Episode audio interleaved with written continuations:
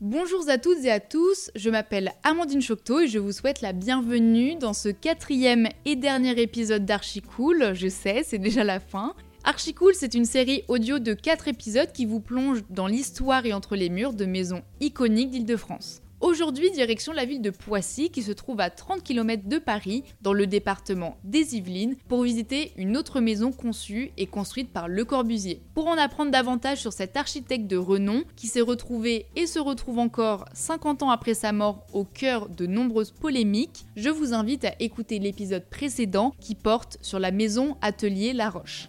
Un couple issu de la bourgeoisie lilloise sollicite le Corbusier après être tombé sous le charme de la villa réalisée pour la famille Church à Ville d'Avray, près du parc de Saint-Cloud, qui a été détruite depuis. Contrairement aux trois autres maisons dont je parle dans cette série audio, Pierre et Eugénie Savoie ne sont ni des artistes ni des collectionneurs d'art, ils passent seulement commande pour une villa.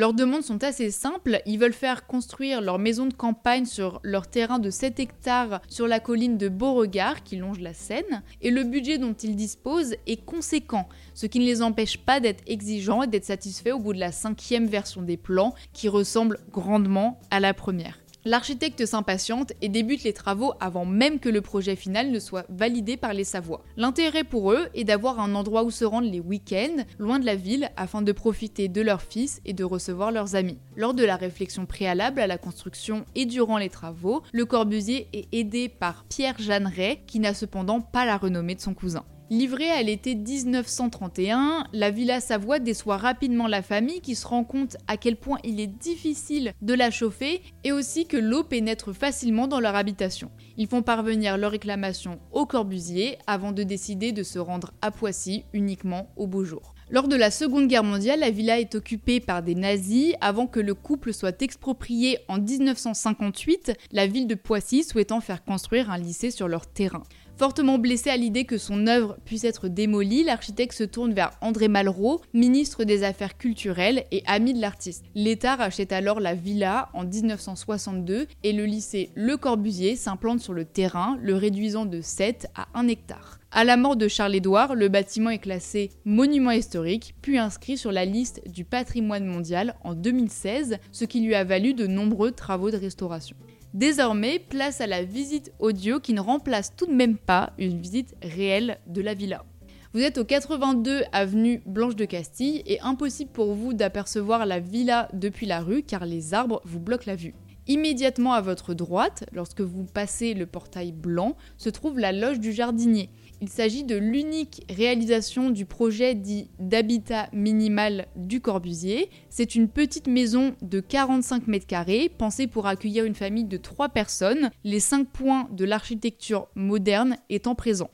La loge offre aussi un avant-goût de la villa. On retrouve les pilotis et les murs extérieurs du rez-de-chaussée de couleur vert bouteille. Mais cela, vous ne pouvez le savoir qu'a posteriori, uniquement après avoir découvert la maison de campagne des Savoies. Toujours dans l'idée d'une promenade architecturale, vous suivez les graviers et vous vous retrouvez face à une pelouse des plus symétriques. Deux allées parallèles permettent d'accéder soit du côté gauche, soit du côté droit de la villa. À première vue, il semble qu'un grand rectangle blanc ait été posé sur un plus petit rectangle, vert foncé cette fois et arrondi à l'arrière.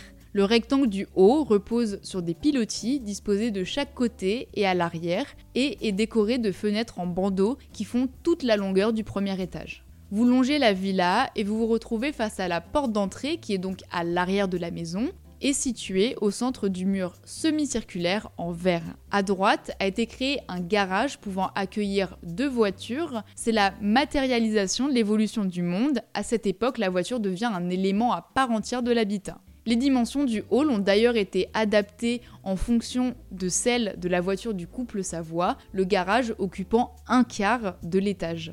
Dans l'entrée, un escalier en colimaçon et une rampe parcourant l'ensemble du bâtiment vous invitent presque immédiatement à monter au premier étage. En effet, les Savoies n'avaient pas grand intérêt à rester au rez-de-chaussée qui comprenait les deux chambres des domestiques et celle des invités qui donnent sur la partie avant du jardin. Le sol était entièrement recouvert de carreaux blancs cassés orientés vers les accès aux étages et les murs peints en blanc, ce qui rentre dans le concept de l'hygiène de l'architecture du Corbusier. Les nombreuses épidémies présentes ont amené l'architecte à penser des maisons semblables aux milieux médicaux. Le premier étage, qui renvoie au rectangle posé sur le rez-de-chaussée, dévoile la plus grande pièce de la maison, à savoir la salle à manger. C'est la pièce de réception avec des murs couleur pêche et des carreaux orangés au sol. La lumière arrive par trois ouvertures, les deux fenêtres en longueur des murs donnant sur le jardin et la baie vitrée qui offre aussi un accès au patio et ne semble que légèrement faire la séparation entre l'intérieur et l'extérieur. Au plafond se trouve un élément en acier qui permet d'apporter la lumière artificielle dans l'ensemble de la pièce.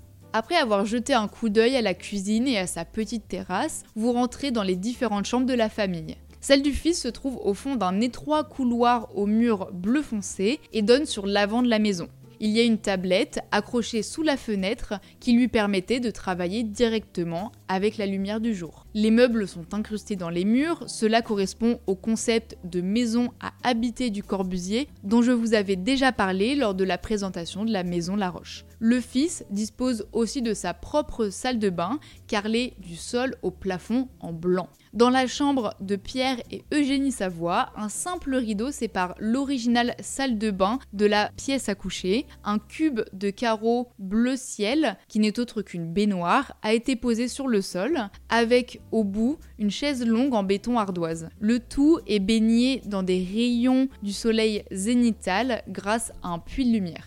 La promenade se termine sur le toit avec une ouverture qui s'apparente à un tableau naturel, étant donné qu'il offre une superbe vue sur le bas de la colline Beauregard.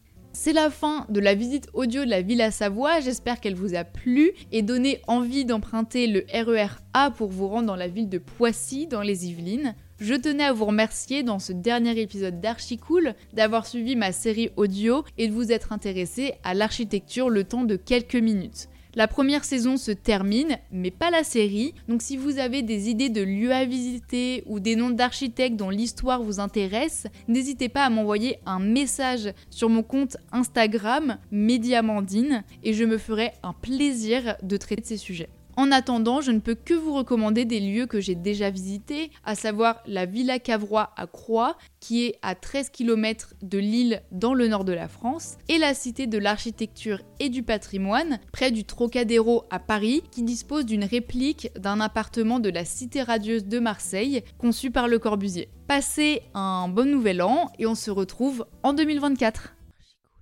Archi cool.